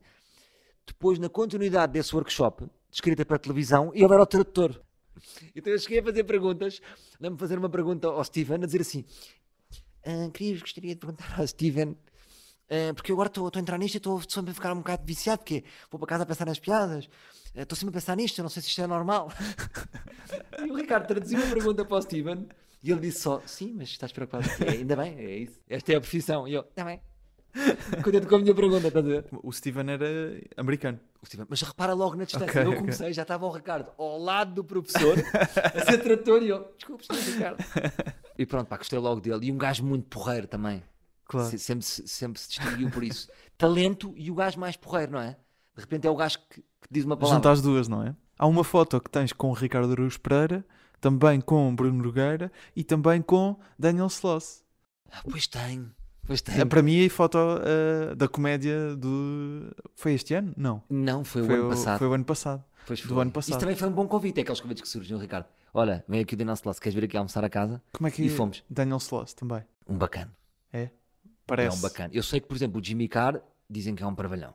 Ah, É ok. o que dizem que é um parvalhão. Portanto, também é fixe dizer mal dele. o, o Daniel Sloss é um bacana. Ok. Ele disse, disse coisas engraçadas. Disse duas coisas engraçadas. A primeira foi que estava farto do sol dele, não estava a curtir já o sol. Não Mas estava aquele- a curtir, aquele- estava aquele- a fazer e não achava que era forte. Aquele espetáculo não era bem um sol. Este último dele, não é? Não, o que ele trouxe cá eu estive ali. Pois. Aquele ainda parecia um bocado. Ainda Mas estava ele ali disse a testar, Ele ou não? estava farto e não curtia, nem sabia se ia filmar. Disse uma cena assim. Ok, E- mas estás a ver, isso é a tal cena. O gajo boeda cansado. Claro. Outra vez. pandemia. É o FIFA 21. naquela FIFA altura. 20? Pois. FIFA 21 para quê? Ainda não vi o último, ele entretanto já lançou um, ainda É não um vi. FIFA 20 tão bom, para que fazer o FIFA 21? É Git, não é? Isto é tudo Claro. Git. Ah, e depois ele contou lá uma história gira que é, ele chegou à casa do Ricardo e ligou à mulher a dizer assim, foda-se, ah, o, melhor, o melhor comediante de Portugal tem uma casa melhor do que todos os humoristas lá. Porque ele deve morar num cubículo de dois em Londres, diz, "Foda-se, eu sou worldwide, e o Ricardo que é Portugal, pronto, Brasil, não é? Eh, E vive melhor que ele. Portanto, nós às vezes também queixamos-nos muito e se calhar vivemos melhor que ele. Giro. Isso é muito engraçado. o Daniel Sloss. E ele depois fez, o- Fogo. disse isto de maneira mais engraçada, mas, mas a história é essa. Sim, é pá, muito bom. Ahm, falámos ao longo do podcast de várias etapas na tua carreira. Tu és um artista, não é? Fazes várias coisas, já falámos da parte que vais fazer como ator, stand-up comedian, criador de séries, que é uma vertente diferente na comédia. Tu já te sentias artista naqueles momentos em que, por exemplo, do canal quê? Tu aí tu já olhavas para ti e pensas, não, eu, eu sou um Não, não, não. Ou aí, o que é que eras aí então? Não, eu, agora temos que vamos pôr os pés na terra. Vamos. Às vezes temos, que é, eu não, não digo, eu sou um artista. Não é tipo, ainda- imagina, eu estou nessa fase de dizer, que- eu tenho esse pudor em dizer que sou artista, como sempre tive durante muitos anos em dizer que era humorista, não é? Hum. Eu dizia que era humorista e ninguém me conhecia. Estou-me a auto-intitular. É sempre estranho quando tu te auto-intitulas. Eu não me sinto um artista. Sinto-me um humorista, eh, sinto-me um criativo acima de tudo. Vejo- Vejo-me como uma cabeça criativa. O que é que tu fazes? Eu sou uma cabeça criativa. Esta é a minha profissão. Revejo-me nos artistas, vejo-me no chapéu que eu considero um artista. Não é revejo-me, porra. Mas tem que. Não é revejo-me. Admiro o chapéu, admiro o Bob Burnham e considero-os, na minha maneira de ver as coisas, meus filhos, artistas. Quero trabalhar para poder fazer coisas em que eu tenha as mesmas sensações, que as pessoas tenham as mesmas sensações com os meus projetos que eu tenho com as deles. Faz sentido ou não? Claro. É isso. Portanto, e há outros que eu considero menos artistas. Mas eu, por exemplo, vou fazer aqui um paralelismo com as entrevistas aqui no podcast. Eu olho para, para as primeiras entrevistas que fiz e penso, ah, eu não era uma pessoa que sabia fazer entrevistas. Não me considerava um entrevistador, digamos assim. Não é esse o termo que eu uso para mim, mas pronto, sim, sim. vamos considerar que sim. Tu olhando hoje em dia para um produto como o Sou Menino para Ir, de certeza estás muito orgulhoso do trabalho. E olhando para depois as primeiras coisas que fizeste no canal Q, tu na altura já precisas, ah não, aquela pessoa já sabia o que é que queria fazer, só ainda não sabia como, ou seja, já era uma, um Não humorista sabia, em não sabia, não sabia. Não? Não. Imagina, é, é o que estou a dizer. Eu acho Então, que quando, é, é, que- quando é que te, quando é que, te- que há esse chip na tua cabeça? Foi aqui que eu percebi que sou mesmo um humorista. De, Ah, ou- um humorista. Não, ou humorista ou artista, pronto, não, não, quando, queria usar a- o, ter- que o termo do artista. nada especial, senti, aí já, acredito, pera, pera, eu estou a fazer isto, acho que sou um humorista. Mas eu acho que tive muito tempo, 7, 8 anos, a bater numa tecla que eu falava do, do- do meu dia a dia e da minha vida, mas que eu agora vejo que não era assim tão interessante. Podia ter ido mais rápido para outros temas. Estás a ver? Hum. Ahm, era quase como se foi a minha fase boé. Estás a ver? No sentido de que quando tu dizes boé, eu agora estou a tentar cortar a palavra boé. Porque se me estás assim, "Como- foste a Madrid, como é que foi? Foi boé fixe. Acabou.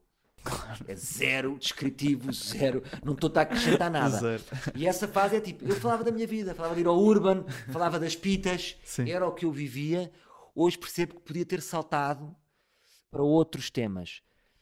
Foi com o ar livre que eu comecei a descobrir isso. Estás a ver? Hum. Foi que comecei a descobrir isso e a pensar noutros, noutros ângulos e noutras abordagens. Acho eu. Não sei se isto responde. Responde, acho que sim. Eu, eu tenho essa questão de às vezes olho, olho para trás e vendo, por exemplo, humoristas que estão a começar. É, ok, ele tem uma ideia, mas ainda não está lá, ele ainda não sabe como é que há de fazer isto. E depois há ali um momento em que Agora está mais definido. Agora está. claro. E, e esse, eu acho que tinha essa questão de um humorista que já está estabelecido se pensa na sua carreira e percebe, ok, eu até ali não, não sabia bem e a partir daquele momento consegui perceber o que é que estava a fazer e consegui. Posso dizer, agora se calhar depois daqui a 10 anos digo, não sabia nada. Menti Pois. no, no Pois, podcast do claro, Gustavo. Mas eu agora sim. Eu apetecia-me começar agora aos 20 com o que eu sei agora. Agora é que era. Ia começar bem. Com a energia dos 20. Mas só agora é que eu sinto que eu sei um bocadinho o que é que eu quero. Não é, não é o que eu sei o que eu estou a fazer, é sei um bocadinho o que é que Isso eu vai quero. mudando, não é? Daqui a, cinco, a Agora dois sim. anos já é. Apetece-me fazer que- coisas boas. Uhum. Tenho mais vontade de fazer coisas boas. Antigamente fazia muita merda. Estás a ver? E não me estava a perceber. Claro. Era mais macacadas. Uma das coisas boas que vais fazer, a Pelim ao vivo, eh, passa lá na agência, uma peça de teatro por temporadas. É A verdade. primeira temporada já eh, em março, 30, 31 e 1 de abril no Tivoli. e depois 10, 11 e 12 de abril no Sá da Madeira, no Porto. Tu dizias no ar livre que hum, isto já era um projeto que estavas a pensar já há alguns anos, acho que disseste Já, dois já, já. anos. E, e esta personagem surgiu nas redes sociais, certo? No, no teu Instagram. Tu, quando começaste a fazer a personagem nas redes sociais, já, pens- já pensavas isto era giro um dia levar a Paulo? Não, não. Nu- Nunca tinha pensado.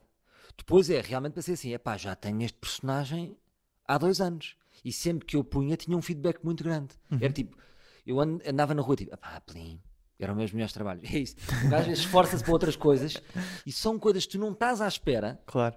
com menos esforço até. Que, Diga-se, é uma, é uma- agente de influencers. Exatamente. É, é- é sobre aquele universo dos influencers. E, e tinha um feedback, eh, talvez era a coisa que eu punha no Instagram, tinha mais feedback. E eu sentia, pá, isto era giro, as pessoas gostam tanto disto. Uhum. Se, eu- se eu tentasse fazer este personagem, mas depois boicotava-me, que é tipo, "Uf, personagem, eu em personagem. E depois disse, pá, vou morrer. Estou sempre com esse pensamento que é, qualquer dia vou morrer. Eh, Então já agora vou fazer uma peça de teatro. Porque eu sempre tive esse sonho de fazer uma peça de teatro daquelas de comédias, das portas, estás a ver? Eh, mas ultimamente, te- te- das que eu tinha visto, t- tinham-me entusiasmado pouco. Depois são sempre textos de, de- de malta estrangeira que nó- que nós não sabemos de onde é que eles vêm. Adaptados. Porquê é que nós portugueses não podemos fazer? Uhum. Peguei no João Maria, tu conheces, Do Último Andar. do último andar Teve também uma série eh, na que, te- que RTP2 te- que teve agora uma chamada série, A Série.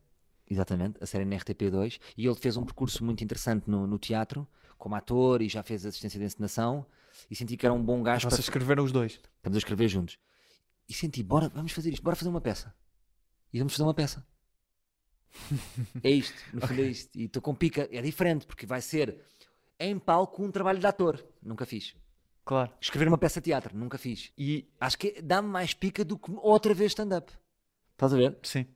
Sim, sim. Eu acho que est- estás numa fase de diversificar o, o tipo de coisas que estás a fazer na, na comédia, Eu acho que é? sim. Séries. Acho que fui muito peça. tempo um bocado quadrado. Já temos aqui o teatro e as séries. O que é que. Assim, uma coisa fora da caixa que. Dentro de- ainda do registro da comédia que devias a fazer. Já não há Ah, muito gostava por, de fazer onde filmes. Filmes? Gostava muito de fazer filmes. Eu adorava fazer filmes. Agora, não sei como é que. te- Nasci nesta altura. Não, não é nasci, nós estamos nesta altura que não se sabe. Quem quer fazer um filme vai fazer como? Uhum. É no cinema? Claro. Já, estás a ver? Não é tão. li- Imagina, se fosse nos anos 90, o sonho era o filme. O sonho, agora, o filme aonde? Na net? É um filme para a Netflix? É um filme para a RTP Play? Eh, Mas gostava muito de fazer um filme. E acho que nós temos de fazer mais coisas. Temos de fazer mais coisas. E- Acho que eh, a malta ganha sair um bocado das, do- Claro. do, do stand-up comedian, no outro só faz séries, só faz séries. Mexer um bocado, junções de pessoas. Versátil. Acho que, acho que é importante juntar pessoas, porque as pessoas querem ver isso, pessoas juntas, fusões, Uhum. porque senão fica tudo muito. Eu faço um espetáculo, ganho o meu dinheirinho aqui, não vou dar a mexer. Isto, isto, eu acho que isto é bom. E é, eh, grupos, juntar pessoas, Grupos. torna tudo um bocadinho sempre mais fresco. Mais fresco, mesmo que depois seja em, em pequenas durações, porque depois os grupos fartam-se uns dos outros. Claro. Mas pode ser projeto, esta peça, pumba, um grupo que está ali um, dois anos, fechou. Estás a ver? Mas para outro. Isso- essa questão do, do cinema, que é muito difícil em Portugal, nós até falámos aqui um bocadinho com o Henrique Dias sobre isso, que entretanto Porto Sol até vai ter um, um É filme, verdade. não é? Ah, um spin-off, não sei, não sei se pode ser considerado um spin-off, mas, Eh, não sei quando passa é, a filme pois. se diz spin-off. ah, mas Não, não é será a spin-off. história do Colar de São Caja. Essa é, Ah, é sim, a premissa. Ok. Há uma coisa que dizes, eh, di- disseste já há imenso tempo, de hum, isto se junta aqui não só na comédia, não, não quero que penses especificamente na comédia, mas nas artes em Portugal, que é a questão de- do plano B. Tu dizias eh, que focaste nisto porque não tinhas um plano B. Tu achas que as artes em Portugal ainda são um bocado vedadas, de certa forma, a pessoas que conseguem investir no, no plano A que têm? Percebo? Sim, Por- existe. existe. Houve até uma. É Deixa-me só acrescentar uma coisa. Sim. que é no ar livre com o Pedro Durão. Eu até vinha a ouvir no caminho para cá. Isto foi, foi perfeito. Achei, epá, isto é perfeito para dizer. Estavas a pensar num projeto que puxasse pessoas de zonas mais desfavorecidas, Sim, não é? sim. Para, para comédia, porque, pensa, porque nós vemos de facto os comediantes em Portugal e parece tudo um bocadinho de ok, vêm todos mais ou menos dos mesmos sítios, Exatamente, é ah, muito igual. cla- classe social. Até esteticamente somos todos muito iguais. exatamente. Se tirares uma fotografia dos humoristas, pá, não é? É, Pois, vão, parecer quase uma pessoa. Sim, sim, sim, exatamente. Espero que aceites esta coisa. Mas achas que tu tinhas o privilégio de poder ter só um plano A? Perceba essa pergunta? Sim, isso, isso faz sentido, claro. Imagina, até estávamos a dizer, estávamos aqui a falar do Balsemão, do podcast. Ehm, eh, está a ser imagina, gravado maneira, a, mane- a maneira como ele faz as perguntas, Tipo, só ele é que pode fazer. Ele está numa posição, ele é completamente independente. Porquê? Uhum. Ele, eh, para a independência, é preciso algum poder financeiro para ser independente, não é? Claro. Imagina, tipo, uma senhora que lava, lava o chão de casas de banho. Uhum. Achas que ela pode vir para aqui pistolar? Pistola vai para a rua. Portanto, se calhar até tem algumas opiniões de alguma, de, de alguma gestão que possa ser mal feita aqui nas senhoras da, da- da limpeza e não pode dizer, não, é, não, não tem o pensamento livre porque senão vai para o olho da rua. Sim, eu venho desse lugar que podia fazer, não é? Agora, imagina, os meus pais não me davam uma semanada, não me davam uma mesada, mas não é por isso, por eles não me darem uma mesada, uma semanada, que eu não há aqui uma sensação de costas quentes. Eu acho que é isso. Portanto, eu acho que quando se fala do privilégio, porque às vezes eu penso, as pessoas estão a pensar que nós temos semanadas, as pessoas estão a pensar que os betos têm tipo um- um- uma mensalidade. Não, imagina, eu desde os 20 e 22 anos, desde os 20, até desde, desde os 20 que eu vivo, vivo por mim. Mas no fundo sei, não é? Eu acho que este saber é que é o privilégio. Eu nunca precisei de recorrer aos meus pais, mas tu saberes que está lá é muito diferente, não é? Tipo, vou mandar este gajo para o caralho. Vou para a casa do meu pai. Estás a ver? E há outras pessoas que não têm. Portanto, sim. Portanto, é natural que a maior parte dos comediantes que é o que diz que são betos, não é? Portanto, eles, calhar, tiveram mais essa liberdade. Não sei se Não, tô- à tua não, pergunta. não- não necessariamente, eu nem estava a pensar na, na questão de bets em si, mas Não, de pessoa- conforto financeiro. Exatamente. Sim, sim. Porque, e eu noto isso, eu até, há- até há uns tempos entrevistei um encenador que é o Vicente Wallenstein, que tem uma companhia de teatro que é As Crianças Loucas. Sei. Ele estava a dizer isso, que hum, em Portugal, para fazer teatro, só fazias ou com apoio do ICA, do ICA, não, eh, da, portanto, da DG Artes, aliás, ou uma empresa que consigas que invista em ti. E isso claramente vai vedar o acesso às artes em Portugal. Na- naquele caso, o teatro, porque há Claro. pessoas que não vão conseguir eh, ter esse Claro. apoio eh, ou, ou financiamento próprio, claro. Eh, Mas é bom, e- dos comediantes, devemos dizer que eles- os comediantes são muito independentes. Claro sim. não, não há, não há financiamentos, Uhum. são dos nossos investidores, não é? Vamos para um teatro, posso receber a porcentagem. Estás a ver? Portanto, há muito essa independência também. A comédia não é muito financiada. Uhum. Esta é que é a verdade. Portanto, eu não acho que sejam. Toca-se muito nesse ponto, tipo, será que os comediantes que conseguiram não vinham num conforto, certo? Mas eu acho que não são eles que estão mal, não é? Não, tipo, não somos nós, nós não fizemos mal a ninguém. Uhum. Claro. Temos é que trazer mais mal. Tens de trazer mais mal. Tem aqui Não uma. aqui- aqui E caiu uma câmara. Isso é muito bom. Não, não, mas, mas olha que vai dar um ótimo vídeo. Depois já. Vai, não vai? Depois já. O momento em que Salvador Martinha quase parte uma câmara. Isso é muito bom. Não. Desculpa lá, pá. não, não, não, mas está. Estava a querer abranger uma. E continua a filmar? Vamos ter vídeo então. Conseguia. Incrível. Eu queria abranger uma. Mas sim, eu acho que. eu- E eu, noto também que já é uma coisa que vai-se alterando. Já, já começas a ver pessoas de uma. Agora aparece uma pessoa da, da Covilhã. Agora aparece uma pessoa de não sei de onde. Depois, se calhar, estão em Lisboa a fazer stand-up, que isso depois também tem influência, não é? Mas, mas é fixe ter pessoas de, acho que zonas diferentes, principalmente. Claro. Para, para não ser sempre aquela bolha de Lisboa. E porque depois eu acho que também se cria uma coisa que é um humor um bocado de Lisboeta. Ou achas que não? Sim, um bocadinho, um, um ouro um bocadinho urbano. Que é isso, por exemplo, que o Raul Solnado é um bom exemplo. Aquilo é 100% nacional. Chega a todos.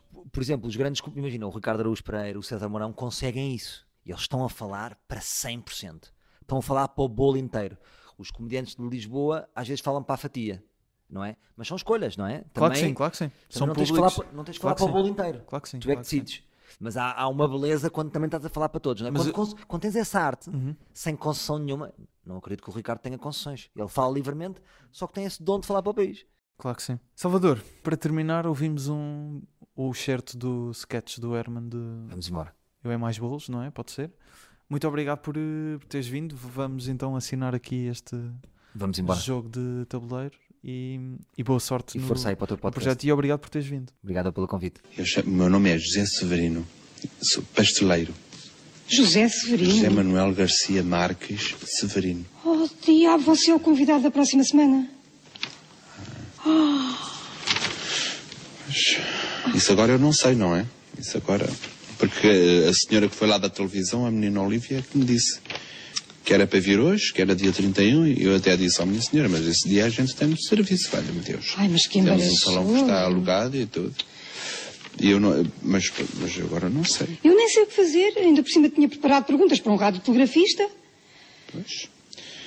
quer-se dizer, eu é mais bolos, não é? É a minha especialidade, é mais bolos e, A menos que eu lhe fizesse algumas perguntas destas, mas você também não deve perceber muito destes assuntos. e também temos salgados. Mas é mais bolos e nesta época é mais o, o bolo rei, não é?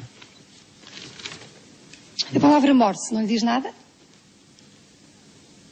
Ah, é um animal? e? Morse. Não, isso é morsa. Ah, isso é morsa. Isso é. A gente, o, que a gente, o que eu faço muito é mais casamentos. E batizados também, mas é mais casamentos, que isto agora não sei o que é que lhes deu, está tudo a casar.